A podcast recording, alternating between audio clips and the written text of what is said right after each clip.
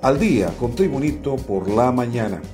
A continuación, la actualidad informativa nacional e internacional este miércoles 26 de enero de 2022. Honduras está en una semana histórica de cara a la toma de posesión de la presidenta electa Xiomara Castro el próximo jueves 27 de enero en el Estadio Nacional de Tegucigalpa para el periodo 2022-2026. Castro gobernará con un amplio respaldo. Del pueblo después de un triunfo arrasador el pasado 28 de noviembre del 2021, poniéndole fin a 130 años de bipartidismo entre los partidos liberal y nacional, los últimos 12 en poder de los nacionalistas.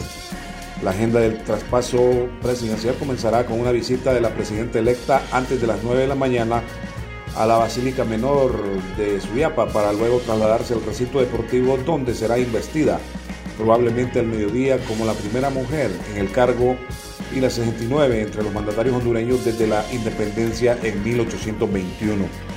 De antemano se ha sabido que a la fiesta cívica no asistirá el mandatario saliente Juan Orlando Hernández, rompiendo un protocolo que se repite desde 1981, cuando se instaló el primer gobierno democrático después de los regímenes militares. Seguimos la actualización informativa con Tribunito los generadores de puestos de trabajo de Honduras y los fundadores de Hugh Business and Investment Council celebraron la iniciativa Root Cause Strategy y el Call to Action del presidente estadounidense Joe Biden, a la vez que dan la bienvenida al país a la vicepresidenta Kamala Harris con motivo de la toma de posesión de la presidenta Xiomara Castro.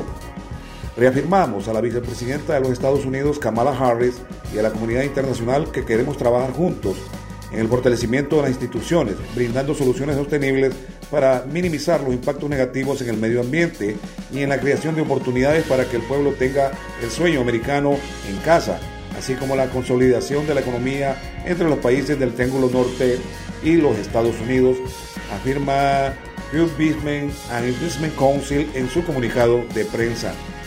Hugh aglutina a empresarios y otros sectores con base en Washington, Estados Unidos, trabaja para promover y atraer inversiones a los países que integran el Triángulo Norte de Centroamérica, es decir, Guatemala, El Salvador y Honduras, por medio del sector privado y que hasta el momento ha documentado nueve proyectos en su primer año de labores. Continuamos con las noticias con Tribunito. La nueva corporación municipal del Distrito Central, la capital hondureña, para el periodo 2022-2026, conformada por el alcalde Jorge Aldana y 10 nuevos regidores, fue juramentada ayer en el centro histórico capitalino. El acto se realizó a eso de las 8 de la mañana en el Parque Central de Tegucigalpa, en presencia de cientos de capitalinos, funcionarios municipales y representantes de cuerpo diplomático, académicos y artistas del país. Varios funcionarios salientes de la comuna hicieron presencia encabezados por Narri Tito Ajura, el alcalde saliente, quien además impuso la banda municipal y otorgó el bastón de mando al nuevo alcalde Jorge Aldana. La nueva corporación municipal capitalina quedó integrada por el vicealcalde Carlenton Dávila, del Partido Salvador de Honduras, la primera regidora Yanina Aguilar del Partido Libertad y Refundación Libre, el segundo regidor David Chávez del Partido Nacional. Y la tercera regidora Silvia Sosa del Partido Libre. La cuarta regidora Carla López del Partido Nacional, el quinto Aurelio Lagos del Libre, el sexto Ramón Alexis Romero del Partido Nacional, la séptima Lidiec Díaz del Libre, la octava Cintia Murillo del Partido Nacional, el noveno Dagoberto Suazo del Libre y como décimo regidor Godofredo Fajardo. Más noticias con Tribunito.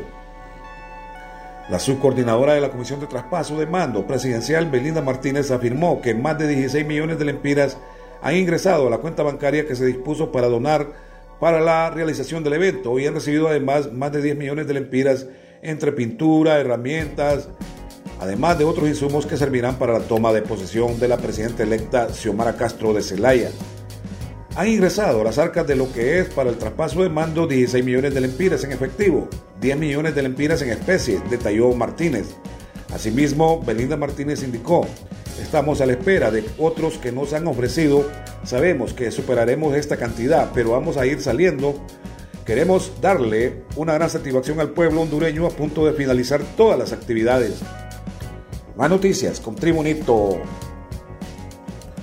Rolando Contreras, hermano de Roberto Contreras, tomó posesión como nuevo alcalde de San Pedro Sula en el norteño departamento de Cortés la tarde de ayer, en un evento que se desarrolló a puertas cerradas en el Palacio Municipal.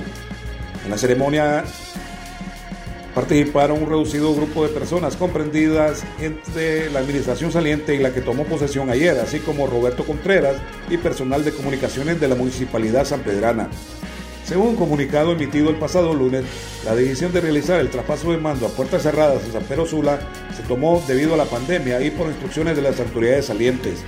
Posteriormente se procedió a juramentar a la nueva corporación municipal sanpedrana encabezada por el alcalde y vicealcalde Rolando Contreras y Omar Mengíbar respectivamente. Luego se realizó el acto de imposición de la banda municipal a cargo de la señora Rina Contreras, mientras que el bastón de mando fue entregado por el alcalde saliente Armando Calidonio. Más noticias con Tribunito. En su primera operación de 2022, el Ministerio Público desarrolla a nivel nacional allanamientos, detenciones infraganti, capturas, incautaciones, inspecciones y diligencias investigativas tendientes a contrarrestar el delito en sus diferentes manifestaciones.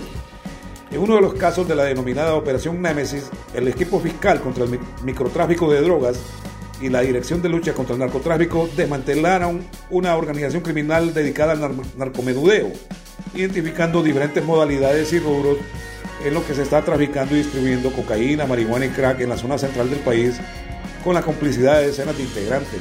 Otras acciones similares se ejecutan con la Fuerza Nacional Antimaras y Pandillas. De su lado, la Fiscalía Especial para la Transparencia y Combate a la Corrupción Pública de la Ceiba instruye proceso contra Ronald Alexis Corto Sánchez en su condición de oficial jurídico del Centro Penitenciario del Porvenir Atlántida por el delito de violación de los deberes de los funcionarios por haber omitido los lineamientos establecidos en el manual de funciones propios de su cargo y realizar la escarcelación de un privado de libertad con otro proceso activo por el cual debía seguir guardando prisión preventiva.